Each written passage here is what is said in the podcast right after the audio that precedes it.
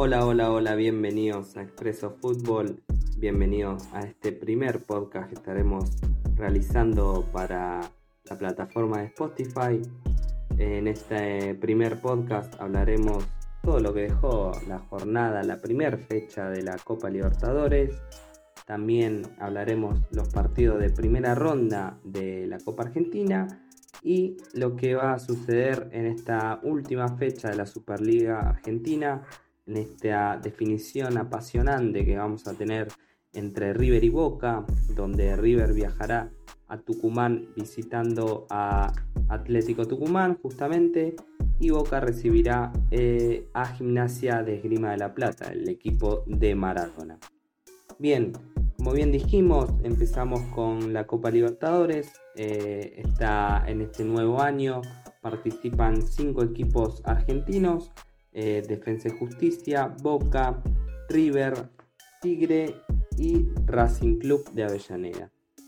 El pasado martes eh, hacía su debut por primera vez en, esta Copa eh, Libertadores, Defensa y Justicia, donde tuvo un mal debut, porque el Santos le ganó 2 a 1 como visitante justamente el equipo brasilero eh, supo recuperarse eh, en el segundo tiempo, ya que Defensa y Justicia comenzó ganando el partido, con gol de Juan Rodríguez. En el segundo tiempo los goles para el conjunto brasilero lo marcaron Hobson y Caio Jorge y con este resultado el equipo de, de Brasil lidera el grupo G con 3 puntos, seguidos de Delfín y Olimpia con un punto. Y últimamente eh, está el equipo argentino. Ese mismo día también se disputaba el partido entre Caracas y Boca, de un partido perteneciente al grupo H. Boca iba a ponerse en ventaja con gol de Guanchope Ávila, pero luego en el segundo tiempo Robert Hernández de tiro libre marca un golazo para lo que va a ser la igualdad en el marcador y Boca saca un punto en esta primer fecha de la Copa Libertadores. Con este resultado, la tabla queda de la siguiente manera. Libertad de Paraguay con 3 puntos, Boca Junior y Caracas con un punto y sin ninguna unidad Independiente de Medellín.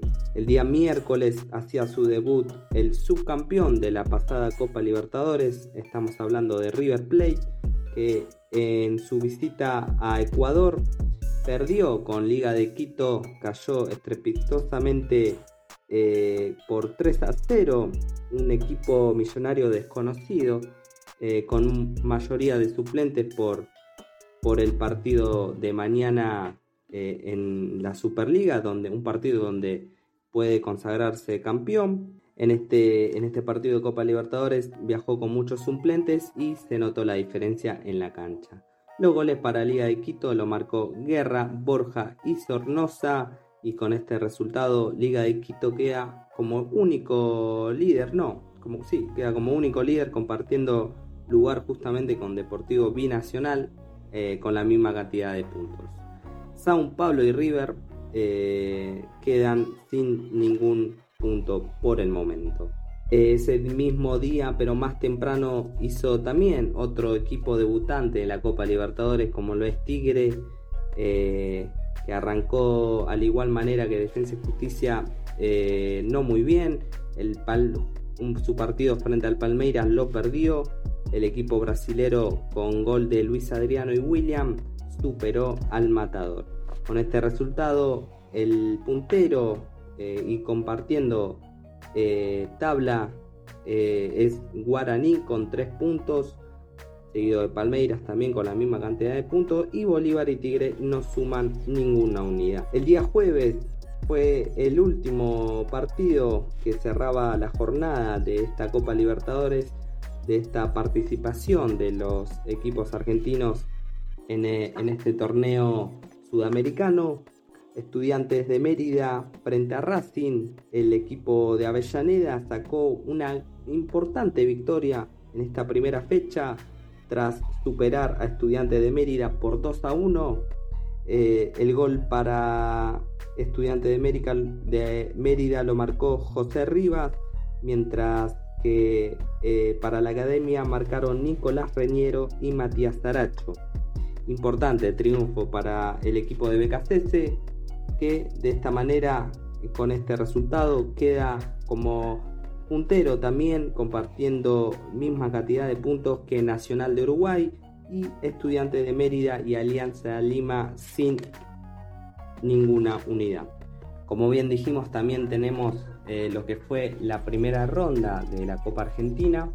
Esta copa que tiene bastante sorpresa, que lo hemos, nos hemos acostumbrado a estas sorpresas de parte de los equipos eh, quizás de, eh, de, menos categoría, que están en categorías inferiores a la Superliga Argentina. Y es por esto que ya tenemos nuestra primera sorpresa. Deportivo La Ferrer empató con estudiantes los 90 minutos y luego se quedó con el encuentro en los penales. Agustín Fallese marcó el gol en, en los 90 minutos y Federico González marcó el gol para el pincha. El gol, el penal decisivo eh, que erró fue Javier Macherano. Eh, fue la verdad para mí una mala decisión del técnico Gabriel Milito que bueno hoy ex técnico porque eh, tras la derrota renunció a su cargo como DT del equipo de La Plata. El segundo partido de la jornada fue Central Córdoba frente a San Telmo, donde tendríamos otra sorpresa con gol de José Ramírez al terminar el encuentro. Eh, le dio la victoria al equipo de San Telmo y ocurrió otra sorpresa justamente al derrotar a otro equipo de la Superliga Argentina. Jugará con la Ferrer en segunda ronda. En el día de ayer disputaban Unión de Santa Fe frente a Doc Sud, que también otro, justamente otra sorpresa ocurrió porque eh, la igualdad a uno en los 90 hizo que se tuviera que disputar, eh, definir el partido en los penales. Y es así como el Doque se quedó con el encuentro eh, con un 6 a 5 en el marcador. Franco Calderón marcó para Unión eh, el gol en los 90, mientras que Leandro Garuso lo hizo para el Doque. En segunda ronda jugará con Gimnasia, con el equipo de Maradona. Bien, estaremos hablando también de los partidos que se vienen en Superliga, en esta definición del campeonato, esta definición apasionante que hasta el último, hasta la última fecha eh, nos mantuvo, mantuvo en vela con River y Boca, también ahí se sumaban Lanús y Argentinos, pero no, no llegaron a, pelearle el, campeonato a, a quizás los dos más grandes eh, clubes de Argentina.